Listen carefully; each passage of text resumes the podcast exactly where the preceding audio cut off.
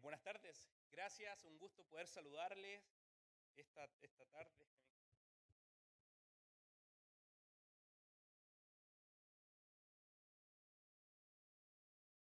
Bueno, como Marcelo dijo, eh, mi nombre es Mario Vélez eh, y venimos desde Chile junto con mi esposa Ania, eh, ya vamos a cumplir tres años de casados. Ella es hermana de Cindy, yo soy primo de Marcelo, así que estamos parentados por todos lados. Tenemos que eso, eso es bueno, dicen. Bueno, como les contaba Marcelo, nosotros ya llevamos cerca de un mes y tanto acá en México eh, ya no es con la motivación de estar como visita eh, a la familia, sino más bien como de tránsito. Nos dirigimos ahora la primera, la segunda semana de enero a Texas, a un seminario bíblico en Río Grande, eh, ahí. Y, bueno, queríamos poder pedirles su oración para con nosotros. Dejamos todas nuestras cosas en, en Chile, trabajos, familia, iglesia, por una idea que Dios puso en nuestro corazón hace mucho tiempo. Y es esa idea de que hemos sido llamados a más, no solamente a llegar cada domingo a la iglesia y sentarnos, escuchar y después irnos. Y Dios estaba poniendo eso en nuestro corazón desde hace muchos años y Dios permitió que ahora fuera el tiempo para poder decir, bueno, tomamos todas nuestras cosas y nos vamos. Así que cuando nos preguntan, pero ¿quieren ser pastores? ¿Quieren ser misioneros? ¿Quieren ser? La verdad no queremos ser nada lo que sí queremos ser es queremos ser una familia que pueda bendecir a otros y ser bendecidos también. Queremos ahí contar con mejores herramientas que nos permitan apoyar a la iglesia local, sea donde Dios quiera que sea. Así que te, pido las oraciones, te pido que, puedas orar por nosotros en este tiempo que vamos a estar ahí y, también quizás a, a donde Dios nos, nos va a llevar. Así que,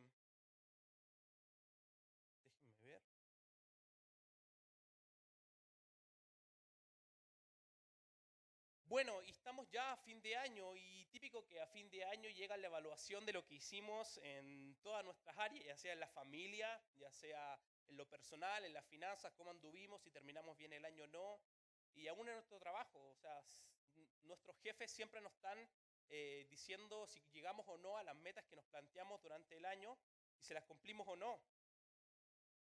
Ah, y aparte con la evaluación, también eh, lo que comienza es establecer nuevas metas y nuevos objetivos para el año que comienza. Muchas personas lo que hacen es que eh, ejecutan algunos rituales para poder darle como mayor seguridad a lo que ellos quieren para este año. Por ejemplo, en, Chile se da mucho en, lo secular que comen uvas, ¿no? o salen a dar vueltas por la manzana, o quizás otro... aquí también se hace, ¿no? Ahora, eh, un ejemplo de estas metas que podemos tener puede ser, bueno, ahorrar para unas nuevas vacaciones, eh, ahorrar para un nuevo carro. Eh, una meta puede ser, bueno, voy a ir al gimnasio este año que comienza, o quizás voy a encontrar novio o novia para poder casarme. Ahora, todas estas metas siempre están relacionadas a temas de familia, desde sociales, de finanzas, eh, profesionales, pero muy pocas veces encontramos metas en el área espiritual. Ahora, eh, les pregunto, ¿establecemos metas espirituales? Eh, ¿Cuál deben ser nuestras metas como cristianos? ¿Hacia dónde debe apuntar nuestra vida? ¿Cuál debe ser aquello desde el área espiritual quisiéramos alcanzar? ¿Y saben qué? Pablo nos da un consejo respecto a eso en la carta a los colosenses. Te pido que me acompañes ahí a Colosenses.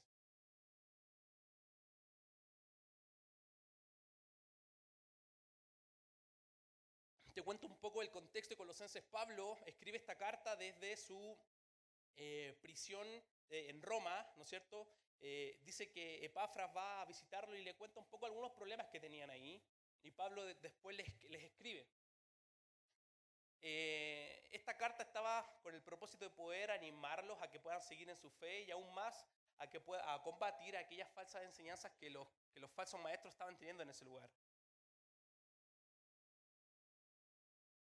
Es lo que está denominado en las cartas de la prisión, ya que es las cartas que Pablo escribió desde Roma. Una es Efesios, otra es Filipenses, otra es Filimón y la que nos vamos a centrar hoy, que es Colosenses. Y quiero que vayamos al capítulo 3. Capítulo 3, versículo 1 al 4. Dice así, si pues habéis resucitado con Cristo, buscad las cosas de arriba donde está Cristo sentado a la diestra de Dios. Poned la mira en las cosas de arriba y no en las de la tierra, porque habéis muerto y vuestra vida está escondida con Cristo en Dios. Cuando Cristo, vuestra vida, se manifieste, entonces vosotros también seréis manifestados con Él en gloria. Y si pudiéramos resumir una idea central de ahora para el inicio de año, es que nuestra identidad en Cristo determina nuestras metas espirituales. No podemos tener metas espirituales fuera de nuestra identidad. Van de la mano. Por eso cuando ustedes parten leyendo el capítulo 1 dice, si pues habéis resucitado con Cristo. La idea no es una duda. Pablo no está diciendo eh, si ustedes resucitaron o no, sino que está explicando un hecho real. O sea, ustedes lo, ya resucitaron con Cristo. Y Pablo vuelve a esta idea de la unión del creyente con Cristo, de su esencia, de su identidad y cómo la vida debe estar vivida en base a esa identidad. Por eso es tan importante muchas veces saber quiénes somos antes de poder hacer. Ahora les pregunto, ¿qué significa que habemos muerto y habemos resucitado? Porque parte así, ¿no? Versículo 3, si pues habéis resucitado con Cristo, y luego en el versículo 3 dice, porque habéis muerto. Para haber una resurrección tiene que haber una muerte. Y la idea de muerte y resurrección es lo siguiente, es una separación definitiva de nuestra antigua vida para poder, para poder vivir una nueva vida fundamentada en Cristo.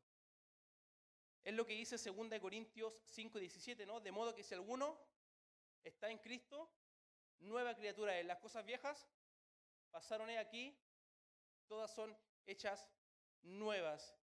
Dios, mediante su Hijo, nos hace una nueva criatura. Y es lo que Pablo les recuerda. O sea, ustedes son unas nuevas personas. Ya su, antigua, su antiguo yo murió y ahora pueden tener la capacidad por medio de Cristo de poder vivir una nueva vida. Dios nos ha, mediante su sacrificio, nos ha liberado del poder del pecado, nos ha liberado de la culpa del pecado y cuando Él venga nos va a liberar de la presencia del pecado. Mira, y déjame llevarte algunos versículos que nos permiten ampliar un poco más la idea de nuestra identidad en Cristo. Romanos 6:6 dice de que ya no somos más esclavos del pecado. Esa es parte de nuestra, de nuestra identidad. Nuestra nueva identidad en Cristo significa que ya no somos más esclavos del pecado. ¿Qué dice? Sabiendo esto, que nuestro viejo hombre fue crucificado juntamente con él para que el cuerpo del pecado sea destruido a fin de que ya no sirvamos más al pecado. Mira lo que dice Gálatas 2.20. Nuestra identidad se basa en que ya no vivo mi propia vida, sino que vivo la vida de Cristo. Con Cristo estoy juntamente crucificado, ya no vivo yo, más vive Cristo en mí, y lo que ahora vivo en la carne, lo vivo en la fe del Hijo de Dios, el cual me amó y se entregó a sí mismo por mí. Vimos que ya no somos más esclavos del pecado, vimos que ya no vivimos nuestra propia vida, Mire lo que dice 2 Corintios 5:15. Porque el amor de Cristo nos constriñe pensando esto, que si uno murió por todos, luego todos murieron, y por todos murió, para los que viven, ya no vivan para sí, sino para aquel que murió y resucitó por ellos. Ya no vivimos para nosotros. Déjame que te llevo a otros tres versículos más, Efesios 4:17. Esto pues digo y requiero en el Señor que ya no andéis como los otros gentiles que andan en la vanidad de su mente, ya no andamos como los otros gentiles, Efesios un poquito más adelante, el 4.28 dice, el que hurtaba no hurte más, sino trabaje siendo con su mano lo que es bueno para que tenga que compartir con el que padece necesidad. Es decir, ya no practico, ya no practico las actividades que antes hacía. Y por último, en 1 de Pedro 4.2 dice, para no vivir el tiempo que resta en la carne, conforme a las, concupiscencias de los hombres, sino conforme a la voluntad de Dios. Hermanos, nuestra vida está en función de Cristo. Lo que hoy vivimos acá no lo vivo bajo lo que yo pueda creer, lo que yo pueda sentir, lo que yo pueda ver o pueda tocar, sino que lo vivo en base a lo que Cristo hizo por mí. Por eso Pablo les dice, eh, hermanos, ahí en, Colosense, en Colosa, ustedes han muerto y han resucitado. ¿Para qué? Era para lo que habíamos visto recién. Hemos muerto a nuestras antiguas metas y nuestro antiguo objetivo y ahora tenemos la capacidad de poder vivir para las metas y objetivos de Cristo. ¿No es eso maravilloso? el poder decir, Señor, ya no vivo yo, sino que vives tú en mí, eso cambia toda nuestra visión. Y eso es parte de nuestra primera realidad. Nuestra identidad se, se centra en que hemos muerto y hemos resucitado con Cristo. Ahora, miren un poco más adelante. Versículo 3. Otra parte de nuestra identidad es que nuestra vida está escondida con Cristo. Dice, y vuestra vida está escondida con Cristo en Dios. Y déjame decirte o explicarte esto en, en dos sentidos. Muchas veces las personas que no creen en Cristo no saben qué es lo que pasa dentro de la vida del cristiano, ¿o no es así? Lo podemos ver como cuando una persona cristiana muere y las personas que van a su funeral tienen paz, o como dentro de la escasez hay tranquilidad, o cuando te hacen mal tú respondes con mansedumbre. ¿Por qué? La persona se pregunta, oye, ¿qué, ¿qué pasa con este tipo que actúa así? Y no reconocen las obras de Dios en nuestra vida y tampoco tienen la capacidad de reconocer los frutos del Espíritu, ¿no? Gozo, paz, ¿qué más? Paciencia, benignidad, bondad, fe, mansedumbre, templanza. Contra tales cosas no hay ley. Y no son perceptibles para aquellas personas que no conocen a Cristo, porque las cosas espirituales se disciernen espiritualmente. Sin embargo, hay otra área de que nuestra vida está escondida con Cristo y que eso es parte de nuestra identidad. Es que no puede haber un lugar más seguro para nuestra vida que en Cristo.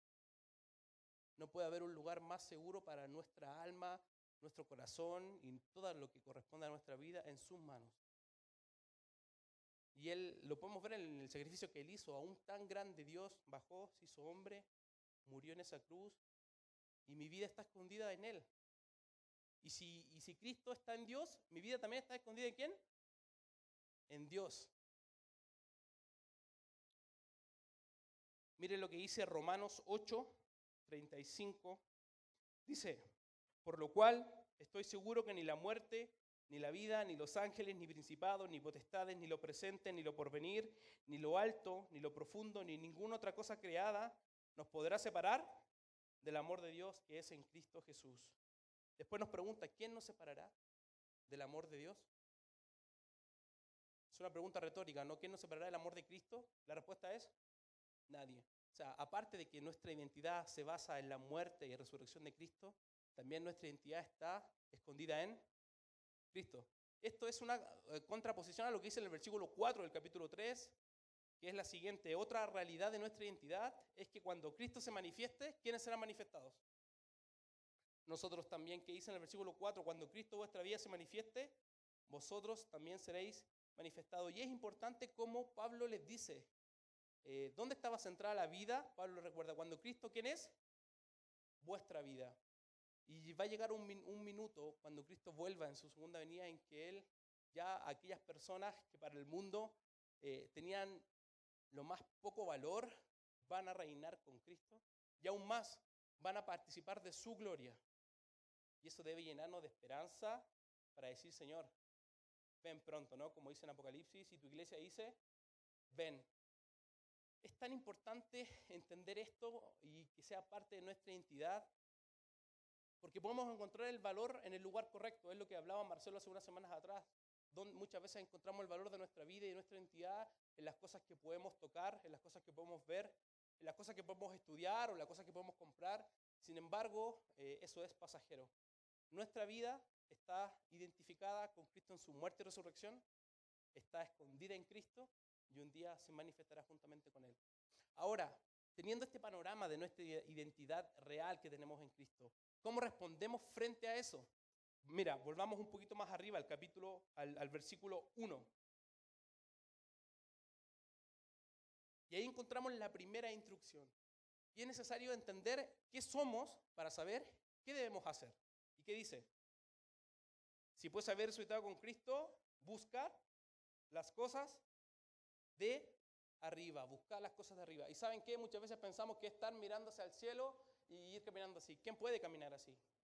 Nadie puede caminar así. Sin embargo, Pablo lo que está haciendo es comparando dos filosofías de vida. Uno es aquella vida que está centrada en las cosas de la tierra, donde las ambiciones, deseos, eh, anhelos están centrados en lo que pueden tocar y pueden sentir, en lo que es el aquí y el ahora. Sin embargo, la otra posición es la cuyas vidas están centradas en las cosas de arriba, Para ellos, las personas que tienen esta visión en las cosas de arriba, los intereses de Cristo son sus intereses, las prioridades de Cristo son sus prioridades, las ambiciones de Cristo son sus ambiciones, lo que Cristo ama es lo que ellos aman y aún más, lo que Cristo odia es lo que ellos odian. Ahora, si vamos un poco más allá, ¿a qué son las cosas de arriba? Son todas aquellas cosas que reflejan la belleza de la gloria de Cristo. ¿Y saben qué? Esa belleza de la gloria de Cristo muchas veces se ve reflejado en el servicio que nosotros damos, sea para la iglesia o sea dentro de la familia. Debemos entender que todo lo que hagamos que no busque la gloria de Cristo son, corresponden a cosas de esta tierra. O sea, si con lo que tú haces no buscas glorificar a Cristo en tu vida, eso corresponde a cosas de la tierra. Ya no estás buscando las cosas de arriba, sino que las cosas de la tierra. Nuestro foco en la vida debe ser la gloria de Cristo. ¿Y saben cuál es el combustible para buscar las cosas de arriba y buscar la gloria de Cristo? Es el amor. Es el amor hacia Cristo. 1 Corintios 10:31 nos llama a esto. Dice, si pues coméis o bebéis o haced cualquier otra cosa, hacedlo para la gloria de Dios. El punto no es pensar en el cielo y en las calles de oro, ni en las bendiciones que vamos a tener allá. Dios no nos está llamando a eso en este pasaje, sino más bien a vivir vidas centradas en la persona de Cristo y cuyas metas también estén centradas en las personas de Cristo. A eso se refiere cuando dice buscar las cosas de arriba. La palabra buscar significa hacer un esfuerzo constante, consciente, perseverante en aquellas cosas que son eternas, en aquellas cosas que tienen un valor eterno. Y ponemos todo nuestro esfuerzo en buscar a eso. Y si tú me puedes decir qué cosa o qué, si podemos identificar algo que tenga un valor eterno, un valor que sobrepasa cualquier cosa, lo mejor que tú tengas, y eso no es Cristo. Por eso cuando dice buscar las cosas, la intención o el énfasis no está centrado en el hecho de buscar las cosas, sino más bien en el foco de esta búsqueda. ¿Y esta búsqueda quién es? Es Cristo. Sigue siendo Cristo. Entonces es buscar las cosas de Cristo para vivir aquí en la tierra. O sea, buscamos lo que Cristo busca para poder vivir como Él quiere que vivamos acá. Mira, ahora, dice, busqué las cosas de arriba donde está Cristo sentado a la diestra de Dios. Esto significa que a Cristo se le ha dado una posición de honor, preeminencia y autoridad suprema. La razón por la cual nosotros debemos vivir una vida centrada en Cristo es porque Él ha sido exaltado sobre todo nombre y saben que todo se ha puesto a sus pies. ¿No es esa una motivación para buscar las cosas de arriba? Hermano, Dios lo exaltó a lo sumo y le dio toda potestad para que Él pueda tener el dominio de todo. Por eso nosotros buscamos las cosas de arriba porque ahí está Cristo. Ahora, te pregunto, ¿lo que haces o la forma en que vives es coherente con el hecho de que ya has muerto al pecado y estás vivo para Dios? Las cosas que mueven tu corazón, las cosas que mueven tu vida, ¿están acorde a lo que eh, Cristo te pide o van en dirección hacia Cristo? Porque si no es así, no está buscando las cosas de arriba, está buscando las cosas de esta tierra. ¿Y saben qué? Cuando buscamos las cosas de arriba, todo lo demás se da por añadidura. ¿Y saben qué es lo que Jesús les dijo en Mateo 6:36? Y dice, buscad primeramente el reino de Dios y su justicia y todas las cosas os serán añadidas. ¿Sabe lo que significa todas las cosas? Todas las cosas serán por añadidura. Hermano, busquemos las cosas de arriba, donde está Cristo. En hebreo dice, puesto los ojos en quién? En Jesús, el autor y consumador de la fe. Ahí es donde debemos mirar. Ahora, te pregunto, ¿cómo una persona se puede mantener buscando las cosas de arriba? Bueno, eso tiene relación con la segunda exhortación. Y eso es cambiando su forma de pensar. Miren el versículo 2, dice, poned la mira en las cosas de arriba, no en las de la tierra. Y la idea de poner la mira es reflexionar, es pensar, es anhelar. Ya en la versión, la nueva traducción viviente lo, dice así, piensen en las cosas del cielo y no en las de la tierra. ¿Y saben qué? Esa misma palabra de poner la mira es la que se utiliza en Filipenses 3, 18 al 19. Si lo tienen ahí, dice así, porque por ahí andan muchos de los cuales os dije muchas veces, y aún ahora lo digo llorando, que son enemigos de la cruz de Cristo, a fin de que a fin de los cuales será perdición, cuyo Dios es el vientre y cuya gloria es la vergüenza, que solo piensan en lo terrenal. ¿Dónde estaban ellos anhelando o pensando en qué cosas? Pero Dios nos manda a qué cosa? A poder pensar en lo de arriba y no en lo de la tierra. ¿Qué contraste? ¿Qué contraste podemos hacer eso? Ahora, para poder buscar las cosas de arriba debemos pensar en las cosas de arriba. Y te pregunto nuevamente, ¿en qué, qué cosas te están quitando el sueño? Te están quitando el sueño que no tienes el último carro, te están quitando el sueño que no puedes salir a tal lugar para unas vacaciones que siempre quisiste, te está quitando el sueño que quizás te falta algo, te está quitando el sueño, ¿qué cosa? Si es, si, si, si lo que te está quitando el sueño no está relacionado con las cosas de arriba, sigues enfocado aquí en la tierra, hermano. Y muchas veces cuando vemos, vemos muchas vidas cristianas que se mueven y dependen de lo que pueden tocar, pueden sentir, pueden ver, pueden gustar y pueden oler. Sea, las vidas cristianas están fundamentadas en lo que ellos sienten. Y saben que cuando eso pasa, las vidas cristianas van así, porque hoy podemos sentir algo y ya mañana no lo sentimos. Entonces, ¿dónde debe ir nuestra dirección? Bueno, buscamos las cosas donde está Cristo y pensamos en ellas también. Una persona dijo, tú piensas en lo que amas y buscas en lo que piensas. Y saben que en Filipenses 4, 8 al 9, Dios nos manda algo. Dice, por lo demás, hermanos, todo lo que es verdadero, todo lo honesto, todo lo justo, todo lo puro, todo lo amable, todo lo que es de buen nombre, si hay virtud alguna, si algo digno de alabanza, en esto pensad. Lo que aprendiste y recibiste y oíste y visteis en mí, esto hacéis, y el Dios de paz estará con vosotros. Lo que hace glorioso las cosas de arriba es que Cristo está ahí. Nada más. Por eso es bueno que nos evaluemos y pensemos, bueno, si estamos buscando las cosas donde está Cristo o no. Eh, muchas veces vemos que el mundo nos oprime y, nos, nos, quita el aliento y lo único que pensamos en cómo llegamos a fin de mes, en cómo podemos pagar las cuentas, en cómo tengo que hacer esto en mi trabajo, cómo no lo tengo que hacer. Y, nos va sacando esa energía que muchas veces hacen que nuestra vida cristiana se venga abajo. Sin embargo, yo te invito, hermanos, a que pienses en lo que Dios ha hecho en ti, en cuál es tu verdadera identidad. ¿Mm? Hemos muerto y hemos resucitado por medio de Cristo. Nuestra vida está escondida en Cristo. Y un día seremos manifestados con Cristo cuando venga en gloria y majestad. Ahora, busquemos las cosas de arriba, porque ahí está Cristo. Pensemos en las cosas de arriba, porque Él es Cristo. ¿Ah? Y como dice el capítulo 4, cuando vuestra vida. Jesús dijo, yo soy el camino, la verdad y la vida. Hermano, la vida es una persona.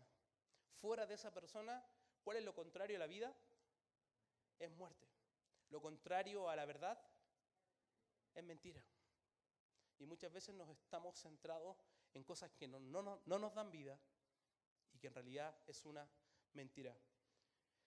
Y para terminar, quisiera hablar un poco mm, respecto a, este punto.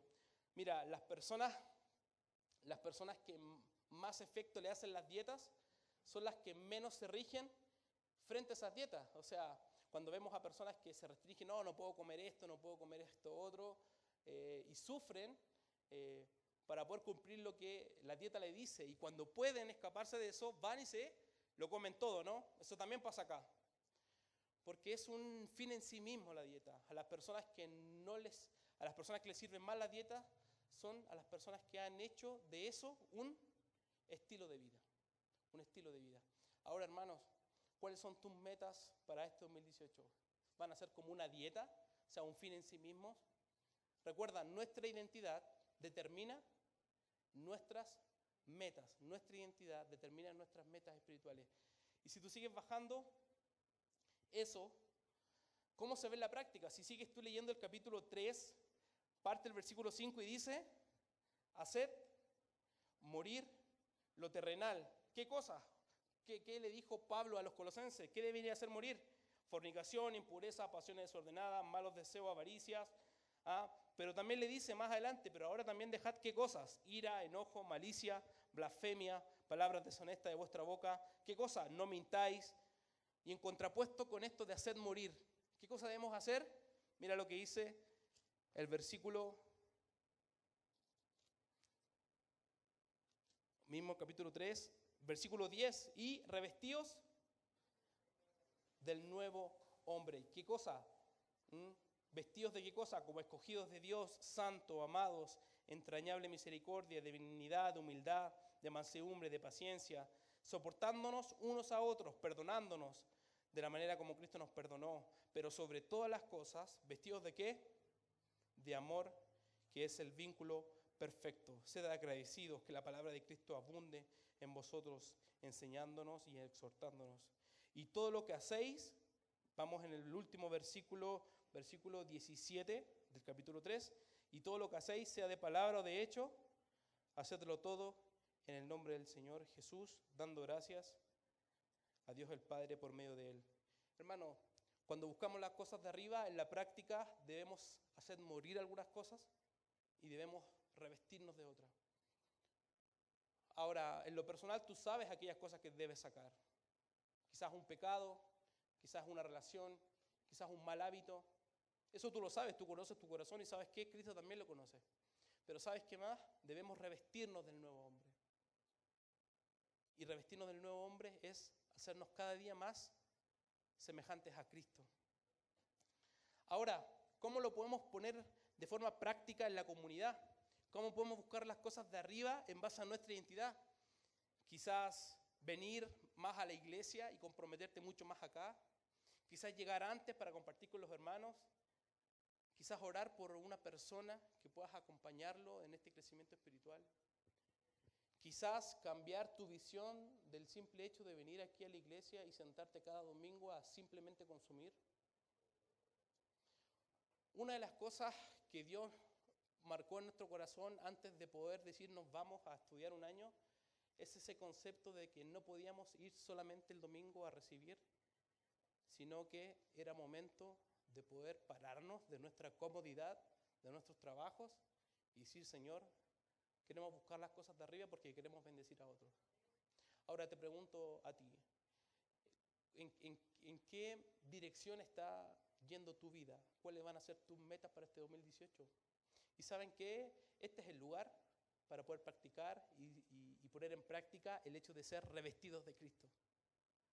Y saben que cuando pongamos en práctica eso acá, eso va a impactar afuera también. Eso va a impactar afuera también. Ah, si te pudiera decir algo, es que te animo a que puedas buscar las cosas de Cristo porque Él es nuestra vida y fuera de Él nada, nada hay bueno. Ahora, si tú no conoces a Cristo, yo creo que esta es una muy buena oportunidad para decir, Señor, también te interesa mi vida y sí, también le interesa tu vida. Que puedas derramar tu corazón y tu mente y tu vida a Cristo porque Él murió por ti. Él murió en esa cruz. Es lo que cantábamos en la última canción, ¿no? O sea, oh Jesús, tu sangre derramaste por mí. Ahora, ¿cómo, ¿cómo, Dios hace tanto por nosotros?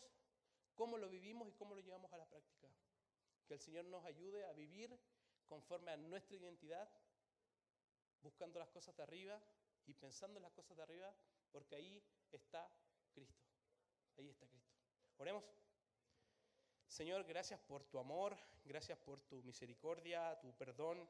Gracias porque aún hasta el día de hoy tú salvas y tú prometes, Señor, eh, darnos vida eterna y, Dios, ayúdanos a vivir de acuerdo a nuestra propia identidad, a, a esa realidad de que hemos muerto al pecado y hemos tenido una nueva vida en ti, a esa realidad de que nuestra vida está escondida en ti y a esa realidad de que un día vendrás y reinaremos contigo también para gloria tuya, Padre. Oro por mis hermanos, que seas tú animando su corazón a poder levantar su mirada de las cosas de la tierra y poder enfocarla en ti, en aquellas cosas que, la polilla ni el orín corrompen, ni donde los ladrones no minan ni hurtan, sino aquellas cosas que sobrepasan la eternidad. sobrepasa la eternidad, aquellas cosas que tienen un verdadero valor. Señor, ayúdanos a tener ese pensamiento y hacerlo práctico en nuestra vida, con, con vidas que reflejen tu gloria en, en este lugar. Señor, oramos, dándote gracias por tu palabra, en el nombre de Jesús.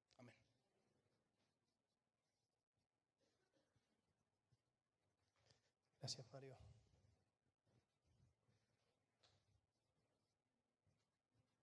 Sabes,